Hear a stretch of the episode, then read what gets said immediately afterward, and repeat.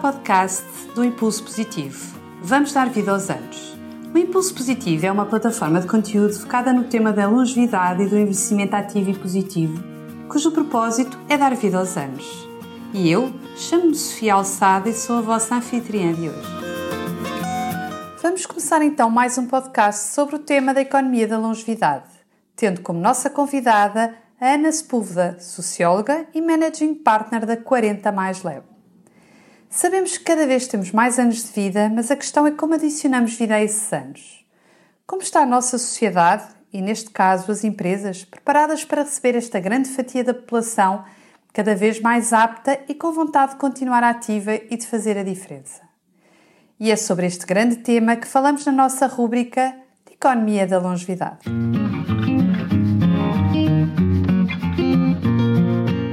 Bem-vindos a mais um podcast do Impulso Positivo, da, da rúbrica da Economia da Longevidade, com a nossa convidada de sempre, Ana Sepúlveda.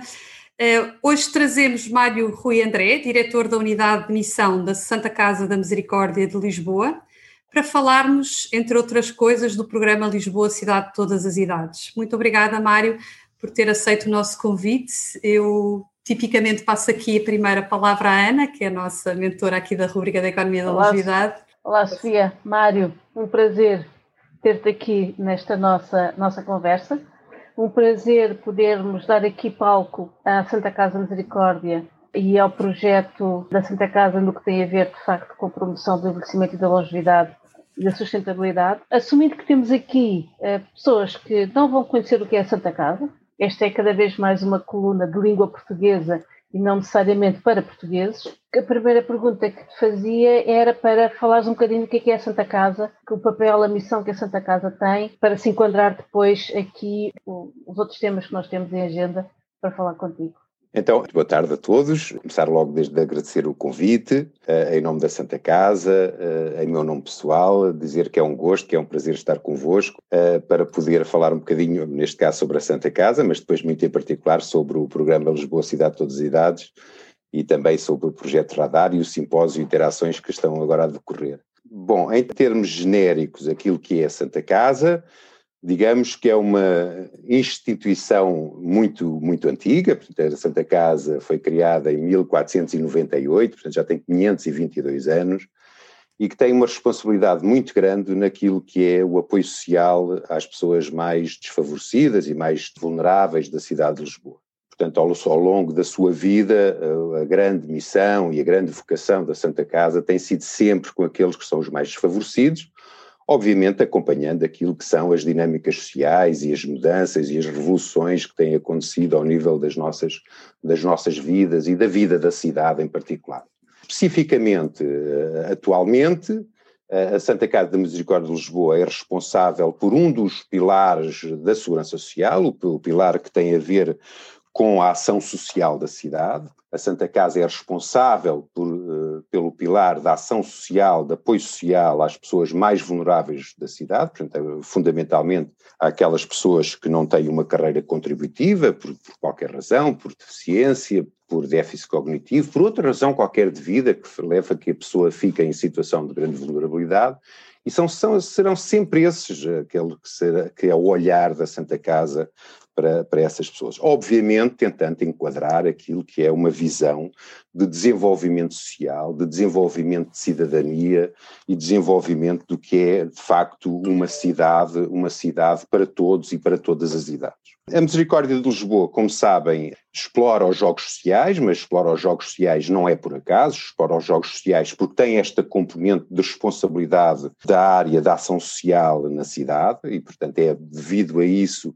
que a eh, Santa Casa Misericórdia Lisboa uh, explora estes jogos, apesar de, do, do, dos proveitos dos jogos apenas penso que é 27% neste momento que fica para a Santa Casa, os restantes, os restantes proveitos dos jogos vão para os diferentes ministérios, para o Ministério da Segurança Social, para o Ministério da Saúde, para a Cultura, para a Educação, para, para o Desporto, no fundo para desenvolver aí projetos específicos dentro dessas áreas, uh, uh, geridos pelo, pelo próprio Estado. Mas dentro daquilo que são os proveitos que ficam na misericórdia, portanto, aquilo que a misericórdia tem que fazer, de facto, é garantir que as pessoas têm o apoio social e as respostas sociais adequadas àquilo que são as suas necessidades. A Misericórdia de Lisboa uh, desenvolve atividade ao longo do ciclo de vida, ou seja, o ciclo de vida é a perspectiva de intervenção, está junto dos, dos jovens, das crianças, na educação das crianças, no pré-escolar, nas creches,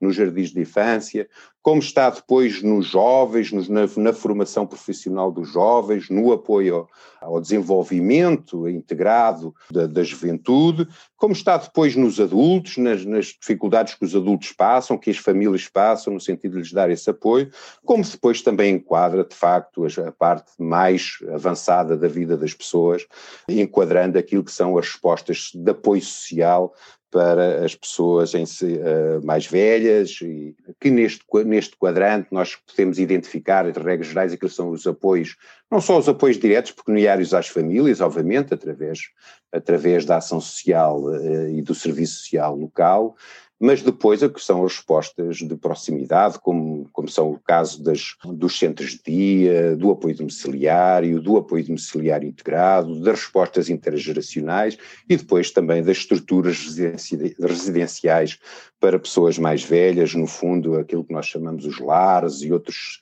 e, outros, e outras respostas que são mais apropriadas para aquelas situações de pessoas que estão uh, mais dependentes uh, e que necessitam então de que se cuide na sua perspectiva global. E, no fundo, eh, esta é a grande responsabilidade da misericórdia, é isto que é a misericórdia hoje, se bem que os grandes desafios da misericórdia é estar constantemente a adaptar-se daquilo que são eh, os desafios da modernidade, os novos desafios com que estamos presentes, e atualmente nós sabemos que são muitos, e esta pandemia vem-nos mostrar isso mesmo, que é necessário nós termos um olhar mais inovador, olhar para as respostas de uma perspectiva mais uh, de longo prazo, de fazer com que as pessoas vivam cada vez mais o próximo, a proximidade das suas casas, no sentido de que, de facto, as respostas sociais também se adaptem aos tempos modernos, que se adaptem às novas formas de estar na vida e às novas gerações, e, portanto, eh, esse é eh, o desafio de todos os dias da misericórdia misericórdia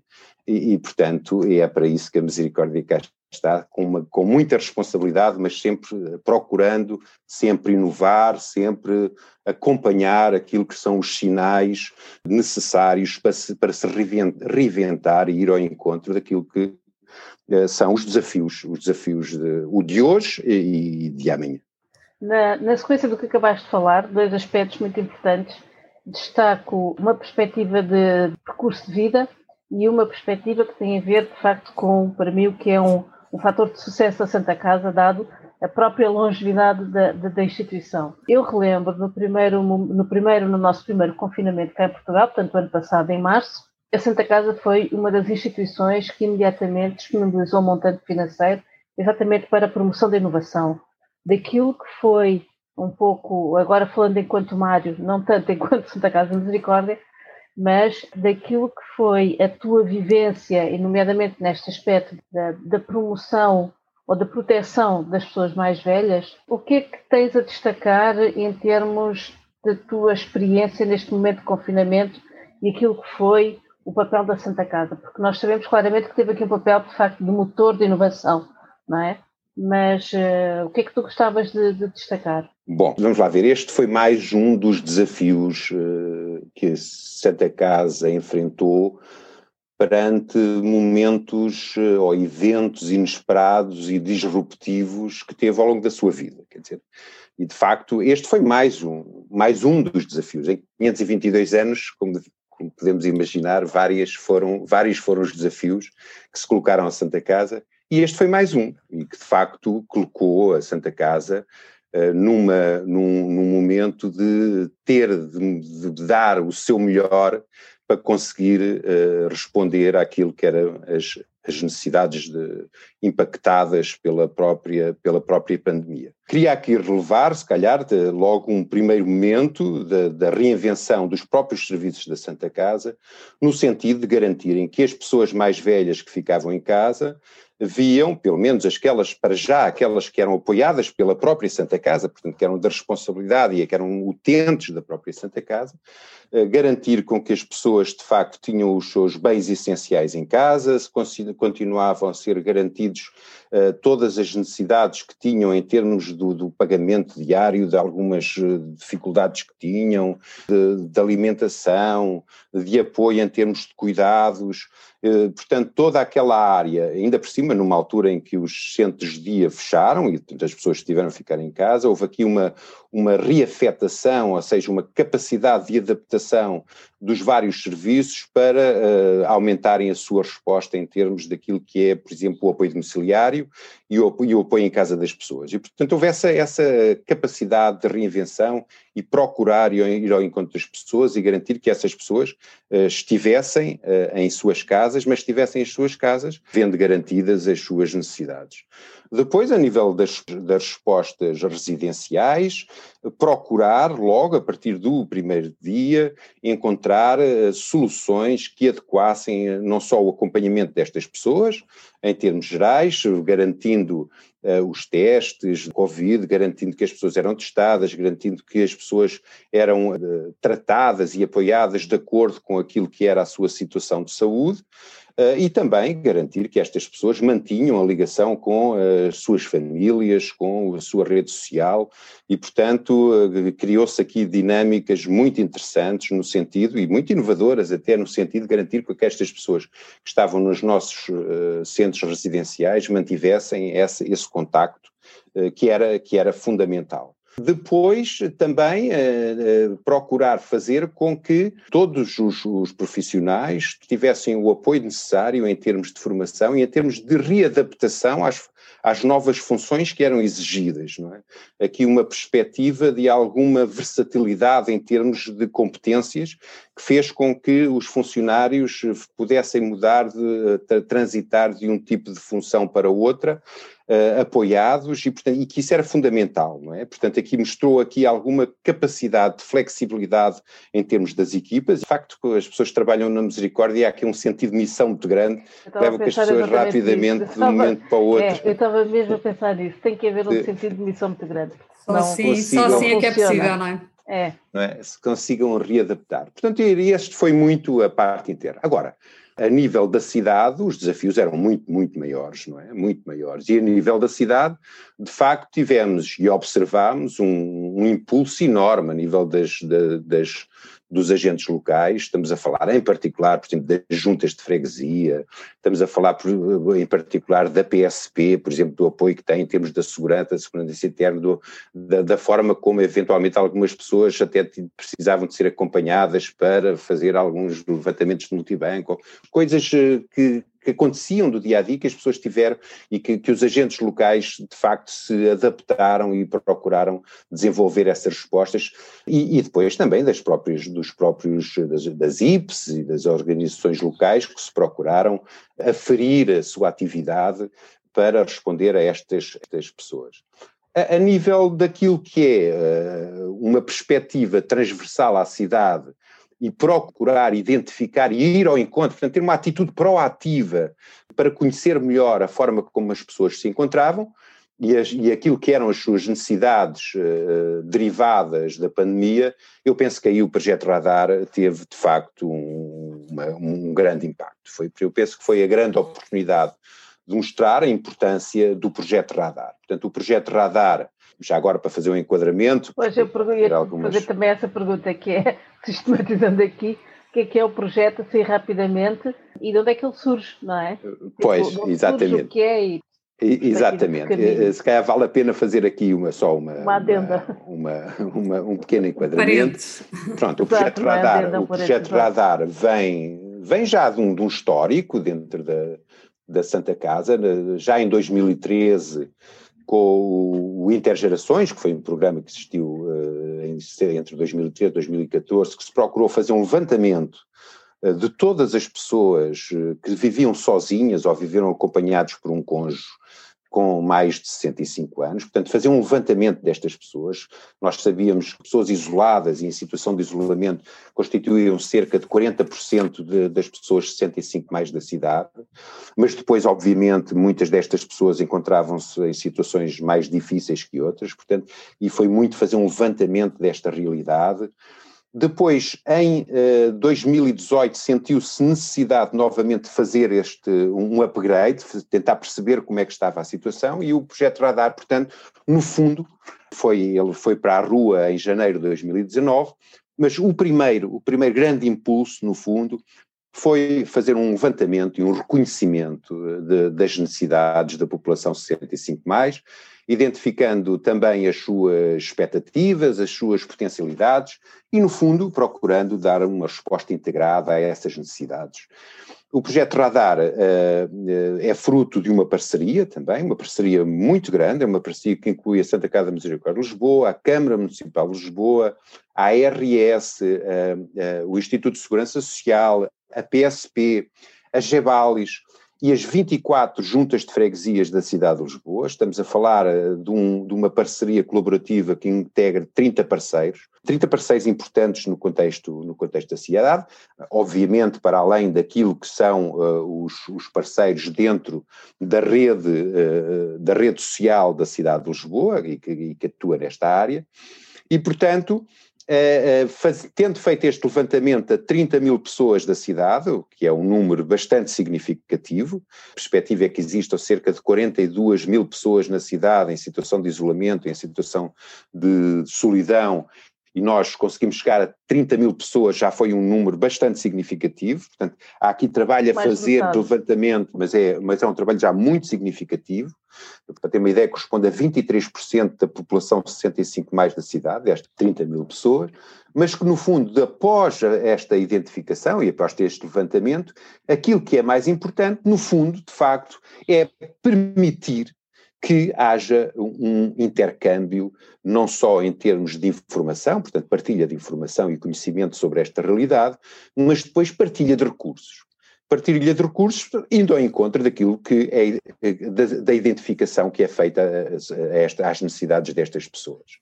E aí, de facto, é uma abordagem proativa, uma, uma abordagem que procura identificar proativamente aquelas pessoas que estão em, em situações de dificuldade e procurar enquadrá-las naquilo que são as respostas existentes no contexto da cidade para estas pessoas. Uh, e isso, de facto, é uma postura também completamente diferente. É? A postura proativa é completamente dif diferente daquela de ficar à espera que as pessoas venham. E o que é certo é que mesmo durante a pandemia, tivemos muitas situações de pessoas, por exemplo, que nem sabiam como recorrer, nem como sabiam como ativar os recursos para aquilo que estavam a necessitar. Ou seja, os, os recursos existiam a nível local e muitas pessoas não sabiam sequer como ativá-los. Portanto, há aqui, um, há aqui um, uma, uma abordagem de proatividade muito importante que leva a que se vá ao encontro daquelas pessoas por razões cognitivas, por razões às vezes até de pejo em, recolher, em recorrer à misericórdia, que muitas vezes pode ser visto como uma debilidade e uma fragilidade e que as pessoas não querem assumir, mas o que é certo é que é uma outra posição da cidade perante estas pessoas, ou seja, ir ao encontro delas, saber como é que elas estão e dispor-se para ajudá-las a, a, ativar aquilo que são os recursos necessários às suas necessidades. Mas apareceram e, pessoas novas durante, essa, durante a pandemia? Pessoas não muitas, identificadas pela Santa Casa, não é? Destas 30 mil pessoas que, que, que eu falei, apenas 3 mil pessoas, 3.500 pessoas à volta disso, eram acompanhadas pela Misericórdia. Portanto, a grande maioria das, destas pessoas não eram acompanhadas pela Misericórdia. Podiam ser acompanhadas por outros serviços de proximidade, pelas juntas, pelas IPSs, por aí adiante. Mas uma grande maioria, e uma, e uma grande, uma grande maioria, não direi, mas uma, uma parte muito significativa destas pessoas não eram acompanhadas, nem sabiam como ativar os recursos. Ou seja, mas eram novas existiam... necessidades ou eram pessoas que tinham necessidade, Bem, mas nunca tinham recorrido? No contexto da pandemia, eram as necessidades impactadas pela própria pandemia, não é? Certo. E, portanto, eh, o que nós nos esperámos foi que muita gente existiam recursos a nível local, eles não sabiam, nem sabiam que existiam, nem como E de facto, e de facto aí fez completamente a diferença. Os parceiros, de facto, eu penso que, que aí foi geral. Se havia algumas dúvidas eh, sobre a importância deste tipo de projetos, a importância deste tipo de instrumentos, que no fundo são instrumentos colaborativos, proativos, uh, ou seja, de ir ao encontro daquilo que, são, uh, que é a realidade da cidade. Se havia algumas dúvidas, a pandemia veio dissipar essas dúvidas todas, e isso é reconhecido por todos os parceiros, mas muito em particular pela Misericórdia, porque uh, a partir de dezembro assumiu o projeto Radar como um projeto central e fez, levou mesmo a que houvesse enfim, a inclusão das pessoas, de muitos destes, muitos que são 12 de, dos, dos entrevistadores que, faz, que, andaram a fazer o levantamento destas pessoas a nível das, das freguesias, uh, integrá-las na misericórdia e neste momento elas já fazem parte da equipa da unidade de missão e fazem parte de uma equipa que procura de algum modo se fazer aqui como uma como uma espécie de mediadores de proximidade que permitem fazer aqui uma, uma espécie digitalização territorial no sentido de identificar fragilidades, dificuldades, situações em, em grande vulnerabilidade. Tal Bom, escutativa, aqui, escutativa de campo, não é? Se quiser. Também, também. Mas aqui um dar, dar, nota de um, de um pilar também muito importante uh, do projeto Radar, que são aquilo que, se, que é a rede de radares comunitários.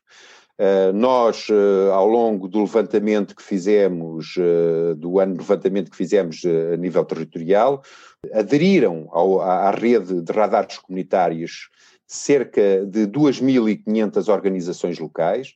Estamos a falar de comércio local, de IPSes, de, de farmácias, de outros atores locais que, no fundo, Uh, funcionam aqui como uma espécie de olhos e ouvidos da cidade, uh, no sentido de identificar aquelas situações. Há um café, alguém que vai a um café, alguém que vai a uma farmácia. Inclusive é um, um, um sinalizador, dístico, é? um dístico no, na e, entrada. Um dístico, é? E um dístico, e temos, e temos aquilo que é o nosso informativo radar, que é um, uma, um contacto telefónico, que diariamente estamos a receber em média entre 7 a 10 chamadas diárias, no fundo que, que vêm dos nossos, dos nossos radares comunitários, uh, no sentido de identificar situações, de, atenção que está-se a passar isto, conheço aquela situação, uh, vejam o que é que se passa em tal sítio, e que depois articulando com os parceiros locais, em particular com as juntas de freguesia, que, têm, que neste contexto estão a ter um trabalho fabuloso, uh, identificar o que, quais são mesmo, já em termos de proximidade, uh, as, as, necessidades e depois operacionalmente uh, garantir essa, uhum. obviamente também com os serviços da misericórdia. Portanto, há aqui uma articulação diferente, ou com a PSP, no caso de, de, de existir situações de violência ou situações de, de, de, furtos, de roubos, ou outras situações quais. E, portanto, no fundo, ativar os parceiros no sentido de ir ao, de, de todos os parceiros em termos de partilha e numa perspectiva colaborativa, responder dentro do que existe uh, e, muitas vezes até procurando respostas novas, porque aquilo que nós vimos é que mesmo as juntas de freguesia e os parceiros locais uh, procuram sempre inovar e já conseguimos perceber que há aqui algumas áreas de inovação interessantes, mesmo até com a utilização do, dos meios digitais e que, e que penso que poderá, poderão ser muito úteis para depois de entrarmos também em, novas, em novos modelos uh, de intervenção uh, que são eventualmente uh, muito, muito úteis para o futuro e muito necessários. Fica aqui então a proposta para quem, para, pronto, para outras entidades locais que ainda não fazem parte do projeto Radar, que, que o façam, não é? Porque, Sim, isso é muito importante, é, é muito importante. Só, só uma coisa, é nesse sentido, só porque os radares comunitários para nós é muito importante, porque nós sentimos que não estamos a fazer ainda o que devíamos fazer com eles, porque eu, pensamos que eles podem ter um papel muito mais ativo e muito mais envolvido, e é uh, uma das grandes ações que nós temos a desenvolver no dia em que pudermos ir à rua novamente, é de facto reativar questão. mais estes eh, radares comunitários, envolvendo-os, ouvindo-os e colocá-los de facto a sentir esta problemática e a, a, a ficarem cada vez mais eh, envolvidos e participantes neste paradigma do envelhecimento de, ao longo da vida, não é? Portanto, da De qualquer maneira, o projeto Radar é sempre para pessoas com mais de 65 anos, certo? Portanto, o, proje o é projeto é... Radar em si é para pessoas de mais de 65 anos, mas como deve imaginar, temos imensas famílias por exemplo, agora durante a, durante a pandemia, muitos filhos a, a telefonarem-nos a dizer: Olha, vimos falar do projeto Radar, sei que estão a fazer esse acompanhamento, eu gostaria que vissem a minha, a minha mãe, ou o meu pai, ou os meus pais, que pudessem ver o que, o que é que podem fazer por eles, em termos de contactos, em termos de ativação de recursos em termos de enquadramento, por exemplo, nas, nos serviços de teleassistência, porque a teleassistência de facto é um serviço muito importante e, que, e a teleassistência, no fundo, é um sistematizador daquilo que é também estes contactos que, que o próprio projeto Radar está a fazer diariamente com estas pessoas, portanto, mas se estiverem enquadradas numa teleassistência uh, mais sistematizada, uh, é, obviamente é aí que, que, devem estar, exatamente. Uh, e, portanto, as famílias, aquilo que nós vamos tendo noção é que as famílias famílias percebem que existe aqui um instrumento que pode ser facilitador em termos de ativação dos recursos necessários para, para os seus familiares, eh, em particular agora nesta fase. Não é?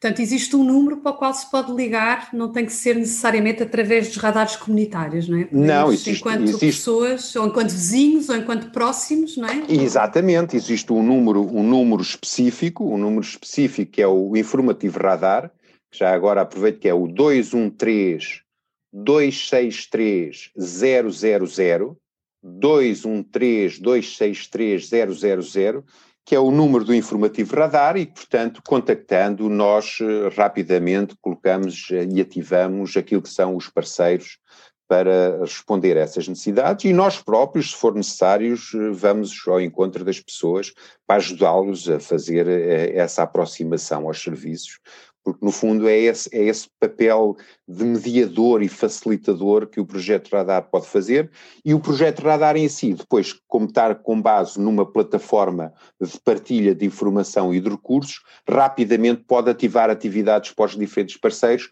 no sentido de ir ao encontro da resposta das necessidades uh, das pessoas. Não existe nada online, Mário. Não existe Exi um e-mail, um existe, exi formulário. Não, existe, existe, existe o e-mail, uh, que é o projeto radar, arroba sml.pt, uh, eh, que também é uma forma de ir ao encontro. Aqui, aqui por acaso, há uma, há uma área por explorar, de facto, que tem a ver com as plataformas online. Uh, de facto, nós fizemos um levantamento sobre os recursos destas pessoas, em termos de terem Wi-Fi em sua casa ou em termos das suas competências, porque de facto só podemos recorrer destas plataformas se as pessoas estiverem com... As características, o que é que elas têm, o que é que elas... Claro. Eu, estava, eu estava mais na situação de quem avisa que existe essa necessidade e portanto esses podem ser outros, não é? Os, os tais filhos, os tais vizinhos, Exatamente. os tais de proximidade e esses sim podem ter essas essas valências, não é? Em termos de Exatamente. Contacto. Mas pronto, nós achamos que há aqui uma área muito importante a nível de, das plataformas que é necessário garantir. Por um lado, é necessário garantir, deixa aqui um ponto, cada vez mais o acesso ao Wi-Fi é um, uma componente de exclusão social que é preciso ter em consideração. Ou seja, não ter, não ter capacidade por, por questões financeiras, não ter eh, de rendimento, não ter acesso à internet, é já um motivo de exclusão muito importante, Sim. muito importante que é preciso terem atenção e depois, obviamente, as, as, competências para lidar com estas, com estas plataformas, se bem que aquilo que nós vamos vendo é que cada vez mais estas pessoas todas as pessoas, todas as, todos nós estamos cada vez mais cientes da importância destas plataformas e estamos cada vez mais despertos e acessíveis para poder utilizá-las no dia a dia, e isso também é uma evidência que agora no âmbito da pandemia ficou evidenciado. Mário, o projeto Radar faz parte de um programa maior, que é o programa Lisboa Cidade de Todas as Idades, que é um, que é um programa, não é um projeto, é um programa muito ambicioso que procura contribuir para a qualificação da intervenção na área da longevidade e envelhecimento da cidade de Lisboa, que é o tema que temos estado a abordar, onde o projeto Radar está incluído. O que eu gostaria era que nos explicassem em que é que consiste este grande programa, que mostra mais uma vez um grande dinamismo da Santa Casa da Misericórdia de Lisboa e desta sua capacidade de acompanhar todos os desafios que vão sendo postos à cidade e à sociedade como um todo, nesta lógica eh, que se pretende inclusiva e tratando aqui o grande desafio da demografia, não é? Portanto, queria que começasses por explicar qual é o, qual, o que é que é o programa e quais são os seus grandes objetivos. O programa Lisboa Cidade de Todas as Idades, no fundo, insere-se num, numa visão de planeamento estratégico para a cidade na área da longevidade e do envelhecimento. Obviamente que a, cidade foi sempre tendo os seus planos de intervenção, os planos estratégicos de intervenção na área do envelhecimento, Uh, teve anteriormente, em 2008, um plano gerontológico municipal, que teve as suas, também as suas dimensões. Portanto, isto para dizer que o programa não nasce do nada. O programa tem um lastro, uh, tem um lastro que é o próprio lastro da cidade, com os planos de desenvolvimento social da cidade, com as estratégias de desenvolvimento social da cidade, e, portanto, a determinada altura surge o programa Lisboa Cidade de Todas as Idades, no fundo, como uh, um instrumento estratégico que visa a sistematização de um conjunto de medidas na área da longevidade e do envelhecimento e que, no fundo, visam reforçar a visão de uma cidade verdadeiramente para todas as idades. Ou seja, uma cidade livre de preconceitos cidadistas, livre de estereótipos associados à, à velhice, que ainda predominam, potenciador das capacidades e das competências das pessoas ao longo da vida. É muito importante que as pessoas ao longo da vida saibam uh, que, que, se têm que preparar. Nós devemos começar a preparar para o envelhecimento a partir do primeiro dia, não é? Portanto, todas estas questões devem estar sempre numa perspectiva de ciclo de vida e, no fundo, proporcionar depois às pessoas uh, o investimento na comunidade e nas suas casas o mais tempo possível. Nós sabemos que a maior parte das pessoas, e estamos a falar dos estudos que mostram para cima de 80% das pessoas, querem viver a sua vida o mais tempo possível em suas casas e o mais tempo possível junto das suas comunidades, contribuindo para que os serviços, quer a, a habitação, quer, os nossos, quer as nossas casas, tenham condições para que nós vivamos lá e, e para isso as casas, no fundo, têm de, de se ir adaptando também ao longo da vida para nós podermos lá viver, e isso é um desafio muito grande é um desafio muito grande, porque nós sabemos que uma grande parte das casas em que nós vivemos não tem essas condições. Sim, e, portanto, é necessário ter uma atenção uh, a, a, esta matéria, uh, no sentido de que isto passa a ser uma componente importante uh, dos planos estratégicos das cidades, ou seja, garantir que, as, que haja condições habitacionais que as pessoas vivam o mais tempo possível, e estas casas precisam ter também condições para que se preste os cuidados lá em casa, quer dizer, não é possível as pessoas viverem lá se eventualmente entrarem numa situação de maior dependência e não, tem, e, e não há capacidade de prestar cuidados dentro das casas, portanto os, os cuidados adequados dentro das casas das pessoas. Portanto, isso é também um dos grandes desafios. Mas especificamente o programa assenta, portanto, numa parceria colaborativa também, eh, entre os principais atores da cidade, aqueles que eu já falei há pouco, a Câmara Municipal, a Santa Casa, a Administração Regional de Saúde, o Instituto de Segurança Social e também todos os stakeholders da rede social de Lisboa, que estão envolvidos uh, neste tipo de respostas na área da, da longevidade e envelhecimento, e depois eh, este programa acaba por se desmultiplicar naquilo que são os instrumentos locais, como as comissões sociais de freguesia, os fóruns de cidadania e todas as outras e todos os outros parceiros locais, as IPs e cada vez mais também o comércio local, as, as pequenas, os pequenos serviços locais e, no fundo, sempre sempre numa, numa perspectiva de envolver os cidadãos, de envolver, uh, conhecer as suas expectativas, avaliar as suas potencialidades e trazer cada vez mais os cidadãos para esta discussão e para que uh, seja de facto um designo uh, societal esta, este desafio do promover uma sociedade para todas as idades. No fundo, talvez sejam estas as grandes, as, a grande ambição do, do programa Lisboa Cidade de Todas as Idades. E vocês Eu... agora estão com uma série de, vou-lhe chamar webinars, não sei se é o termo mais eh, correto, que tem a ver com o programa Interações ou com o projeto Interações. Gostava que falasse um bocadinho, porque isto ainda está. Vai decorrer até quando, Mário? O, o simpósio Interações, simpósio, no fundo, o simpósio Interações no contexto do Lisboa Cidade de Todas as Realidades, portanto, o simpósio de Interações também se enquadra no programa, é uma, é um, está enquadrado também numa das medidas do programa que tem a ver fundamentalmente com o disseminar esta ideia de, nós todos nos termos que envolver uh, numa perspectiva de envelhecimento societal, e portanto que a ideia da longevidade e envelhecimento faça parte das nossas vidas. É o eixo da vida ativa, não? Nós falamos em três é, grandes eixos. É? Fundamentalmente, pode, os simpósios de interações pode estar, pode se dedicar mais ao eixo, da, ao eixo da vida ativa, ao eixo da vida autónoma ou eixo da vida apoiada, não é? Que são os, três, os três, os três grandes, grandes eixos, programa Lisboa, Cidade, Todas as Idades. Portanto, ele pode dedicar-se mais a um deles consoante aquilo que o simpósio, o tema, que seja é? o, tema, tema do simpósio. Uhum. Hoje o tema, do, o nosso tema do simpósio é uh, uma sociedade para todas as idades, e no fundo o que ele pretende, o que ele pretende é colocar em cima da mesa um conjunto de questões essenciais para que de facto consigamos fazer caminho para a construção de sociedades para todas as idades.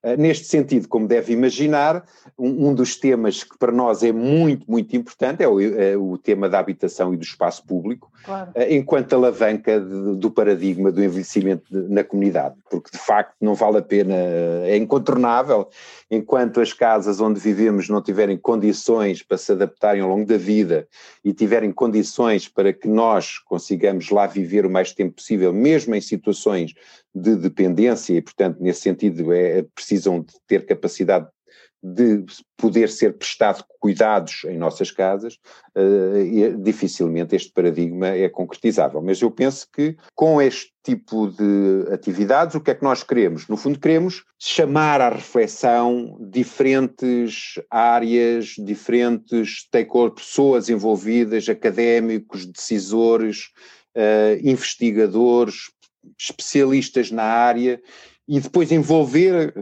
o máximo possível de pessoas, no sentido de que todos nós consigamos dar um contributo para que este tema esteja em cima da mesa e que este tema seja, uh, no fundo, também Bem, já agora um contributo, inclusive, para aquilo que neste momento é um amplo debate no contexto da União Europeia, que é a, a, a produção do livro verde para o envelhecimento Exato. e que no facto e que neste contexto nós também queremos contribuir, o Lisboa Cidade Todas as Cidades também quer contribuir com uma reflexão e com uma discussão sobre estes temas, uh, de forma a que este livro verde para o envelhecimento, no contexto da União Europeia, seja um livro uh, forte, no sentido de influenciar políticas a nível da União para que consigamos ter, de facto, a construção de uma sociedade uh, para todas as idades. E, portanto, é, digamos que é um pequeno contributo que nós temos, sentimos que temos a obrigação de dar também.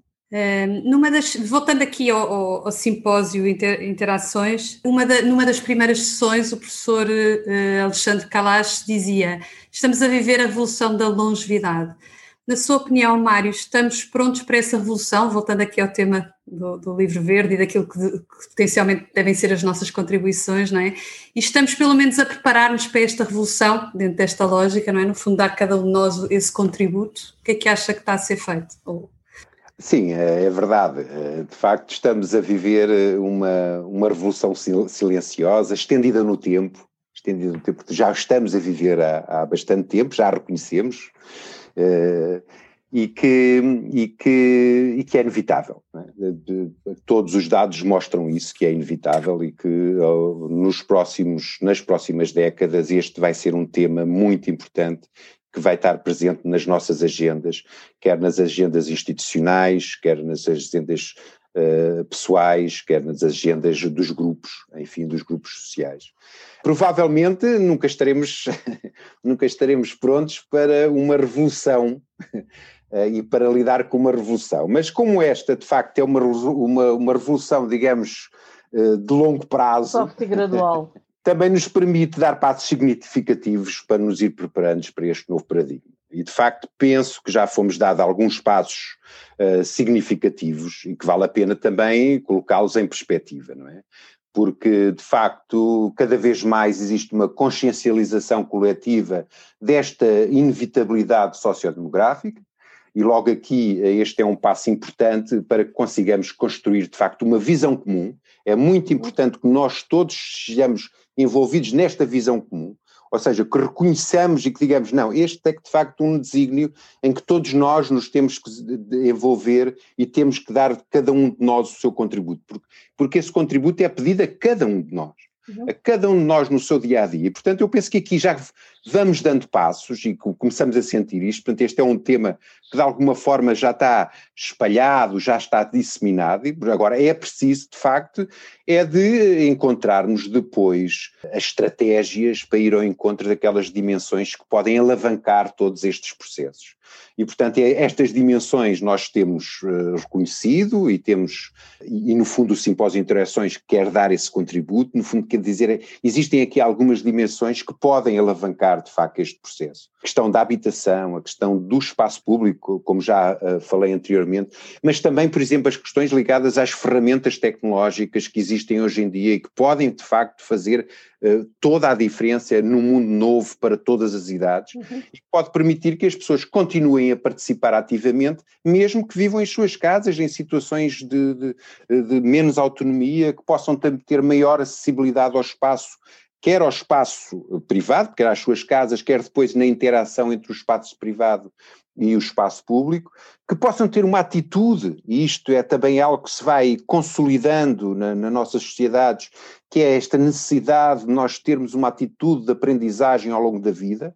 Nós temos de saber que ao longo da vida temos que nos ir sempre constantemente preparados, temos cada vez mais de deixar, enfim, de sermos confrontados com a situação de que se nós vivemos 100 anos, não é? se nós vivemos 100 anos, eh, há alguns mecanismos que existem, como a reforma compulsiva ou a, a, obrigatória, ou outros tipos de mecanismos sociais que existem e que são do século passado ou de há dois séculos, não fazem sentido hoje em dia e, portanto, é, é preciso ter uma visão mais versátil relativamente a estes processos e eu penso que há aqui toda uma dinâmica que, de facto, poderá sustentar uh, e almofadar-se posso dizer assim, esta mudança, esta transição uh, de, inerente à revolução da, da longevidade.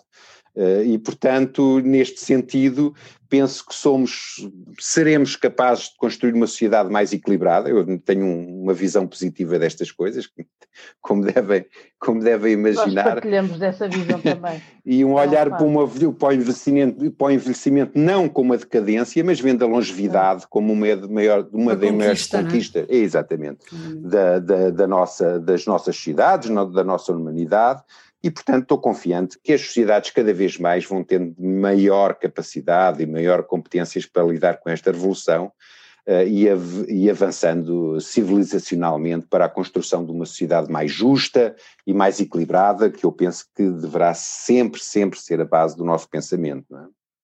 Quem são, na tua perspectiva, os, os atores sociais mais abertos a esta nova, a esta outra forma de olhar para o envelhecimento? Ou seja, quem é que tu achas que são aqueles que de facto estão na, na liderança desta inovação da sociedade? São exatamente aqueles que uh, estão mais focados para os aspectos sociais ou não necessariamente? Bom, eu penso que uh, vamos encontrar essa, essa abordagem uh, transversalmente nas, nos diferentes setores que acabam por uh, ser confrontados com toda, to, to, todos estes desafios, não é? E, portanto, eles, eu penso que eles, eu, eu diria que, ele, que é um movimento transversal à própria sociedade, quer dizer, ela, ela tanto surge na área social, como inevitavelmente surge na área da saúde, como surge na área das tecnologias, como uhum. surge na área da arquitetura, como surge na área do planeamento das cidades, como surge, quer dizer, agora, eh, de facto, eh, aquilo que nós que eu penso, não sei se é esse o âmbito da questão, é eh, eventualmente quem é que quem é que está a pôr este assunto mais em cima da mesa, não é? Eu penso, aí eu penso que há que por parte, que por parte da área social, fundamentalmente porque se está a deparar com um conjunto de respostas que são respostas tradicionais e que já não dão, eh, que já não vão em encontro dos interesses nem daquilo que as gerações esperam para, para o seu envelhecimento. Uhum. E, portanto, eu faço lembrar o professor Vitor Ranier, que é, que é um arquiteto da Universidade da Califórnia, que esteve no nosso simpósio, por exemplo, referiu que os lares tradicionais nos Estados Unidos já foram todos à falência, a maior parte deles já foi à falência. Sim, Ninguém quer ir para os lares tradicionais, quer dizer, claro, claro. quer ir, ou seja, mais por confrontar ou, os centros de dia, quer dizer, os centros de dia na perspectiva que estão, em centros de dia especificamente para pessoas, eh, não, os centros de dia têm que ter outra visão, têm que ter uma visão mais adaptada ao intergeracional, uma, uma, uma, uma, outra vivência do dia a dia que não o científico que existe. Portanto, eu penso que muitas vezes eh, este movimento é confrontado também com esta realidade de que as respostas que existem não são as mais, eh, não estão a dar resposta àquilo que são os novos, os novos uhum. ventos e que inevitavelmente têm de colocar isto em cima da mesa. Por exemplo, na misericórdia sentimos muito isso, não é? Sentimos muito essa necessidade de mudar este paradigma no sentido de que se vá cada vez mais ao encontro da, do novo, novo, da, da, nova forma de estar no mundo, ou então... Tem cristalizações, não é? Tem, que inevitavelmente, não é mal, as cristalizações também têm o seu pronto, as suas rotinas, isso, tudo, isso é tudo muito importante, só que tem, temos de ter sempre a capacidade de ir inovando, de ir re, reconquistando novas uh, áreas de pensamento, novas áreas de inovação. Portanto, eu penso que muito, às vezes até muito por, por, por, pelo facto de nos vermos confrontados com as respostas não estarem a ir de facto ao encontro daquilo que são uh, os novos desafios. Mas depois, dentro destes novos desafios, repare, toda a, toda a parte das novas tecnologias, da revolução digital, to, todas as áreas que têm a ver, por exemplo, esta parte da arquitetura começa a ser hoje também uma área muito, muito importante, o planeamento das cidades, e no planeamento das cidades já temos tido ao, nos últimos anos uh, avanços bastante importantes uhum. na forma como vivemos as, as, cidades e o espaço público, espaço. não é? E já temos experiências muito importantes, mesmo em Portugal, já temos experiências muito boas, que são muito boas práticas, e portanto eu penso que há aqui, há aqui toda uma visão transversal, se eu, se eu colocando isto num, onde é que está o maior peso relativo para esta dinâmica, Bom, eu penso que é mesmo os desafios também que nós encontramos relativamente à forma como nós olhamos para os processos de envelhecimento e, e, e mesmo para a sustentabilidade dos, por exemplo, dos sistemas de segurança social e para a sustentabilidade da nossa vida em sociedade, que de facto também levantam questões muito importantes e mesmo a forma como nós olhamos o, o espaço ambiental e como, e como o ambiente e como o ambiente impacta naquilo que deve ser uh, as nossas dinâmicas de viver, de viver a vida e de viver os espaços e, e de vivermos uh, em, em, em sociedade e em comunidade. Eu diria até como é que nós olhamos para nós próprios na lógica do, do, viver mais e melhor, não é? Porque não é só viver mais, viver mais nós já vivemos, não é? Como é que nós ganhamos vida daí esse ganho adicional, eu acho que faz parte. É muito por aí também, não é? Sem dúvida, sem não dúvida. Não sei se há mais alguma questão, Ana, se não não, não tenho. Se calhar, eh, Mário, não sei se quer acrescentar alguma coisa, se não faço aqui um apanhado. Não, a única, a única, a única, o que eu poderia terminar é que apelar para, para todos que estejam interessados em participar. Já lá ia. Já lá ia aqui para aproveitar o fecho, claramente aqui um convite, claro, a participarem, porque têm sido temas super interessantes eu, eh, são 16, 16 eh, intervenções, hoje em dia online, não é?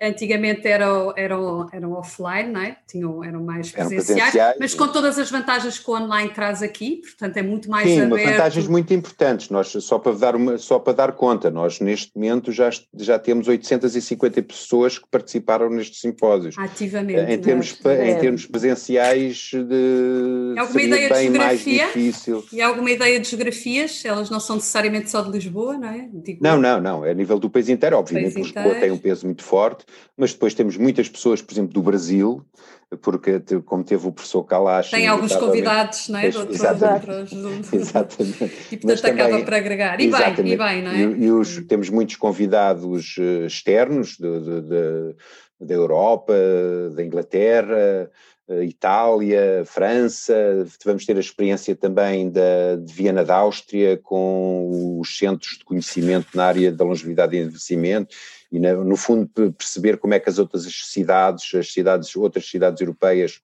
estão a pegar eh, neste paradigma da longevidade e do envelhecimento.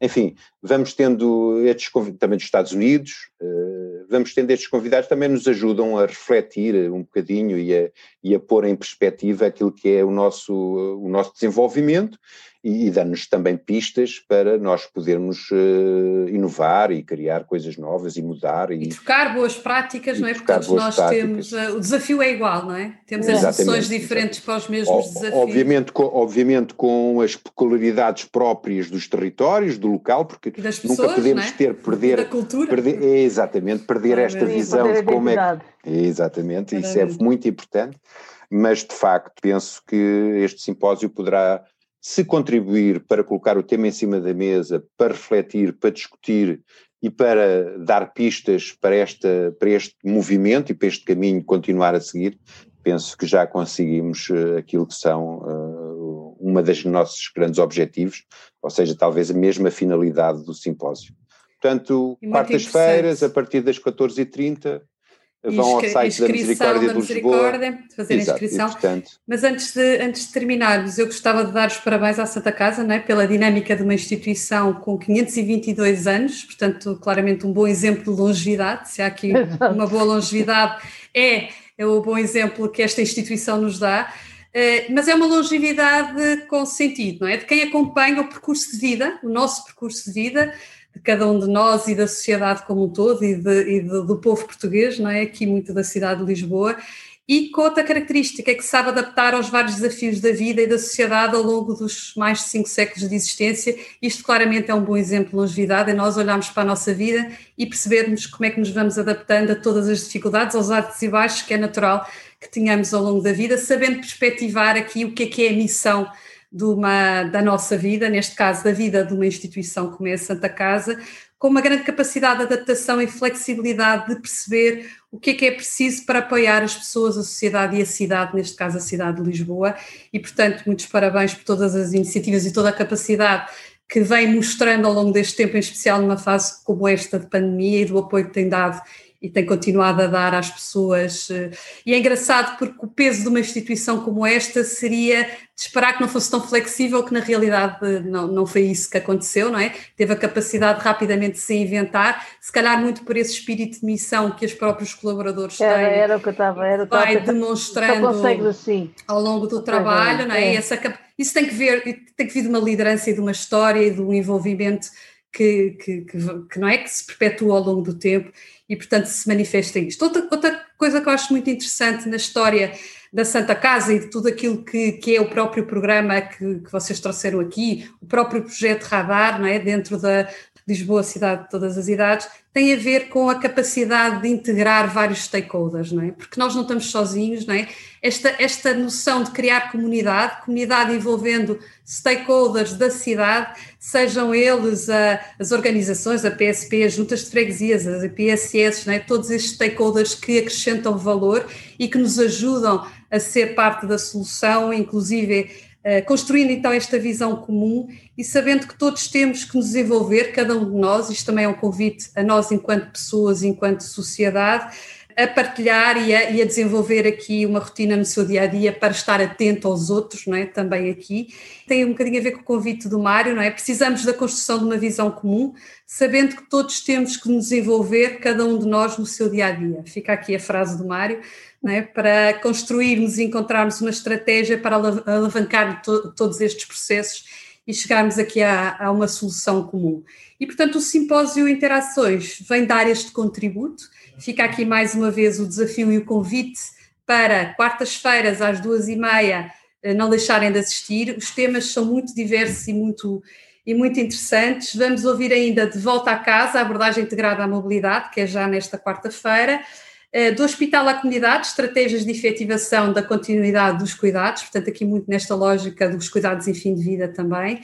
Também é uma das preocupações do projeto. Cuidadores informais no planeamento e prestação de cuidados, cada vez mais nós devemos olhar também para este papel dos cuidadores tão importantes na nossa sociedade e que são muitas vezes, muitas e vezes esquecidos. Se calhar to, quase todos nós, não é? Todos nós iremos acabar por ser. Centros locais de gestão de informação na área da longevidade e do envelhecimento, aqui outro grande tema, e continuidade dos cuidados entre a saúde e o social, são alguns dos que já existem definidos e, portanto, claramente grandes temas dentro da lógica do envelhecimento e da longevidade que eu acho que todos nós temos a obrigação de participar e, trazer, e perceber um bocadinho mais o que é que isto envolve. E, portanto, enquanto sociedade, enquanto comunidade, fica aqui o convite e o desafio. Mário, só posso agradecer o tempo e a disponibilidade. Não, nós, nós é que agradecemos muito a possibilidade de estarmos eu, sempre a divulgar a nossa Claramente, e merecem todo o apoio possível. E eu, em especial, em termos de impulso positivo, só tenho a agradecer à Santa Casa, porque foi um dos nossos parceiros iniciais no projeto e, portanto, é com grande carinho que adoro divulgar tudo o que tem a ver com a Santa Casa e todos os projetos, principalmente nesta área do, da longevidade e do envelhecimento. E nós temos acompanhado simpósios e interações, e, portanto, também quem quiser, fica também o convite para visitar o site. Tem os links, obviamente, para todas as iniciativas e todas as ações que já foram eh, desenvolvidas desde o dia 20 de janeiro, que é desde o início de, do simpósio. Fica então aqui o convite. Mário, muito, muitíssimo muito obrigada. Obrigado. obrigado também, também. Tudo bom para vocês também. Obrigada, igualmente, e boa sorte para a continuação do simpósio. Boa Continua sorte. a correr Obrigado. Obrigada.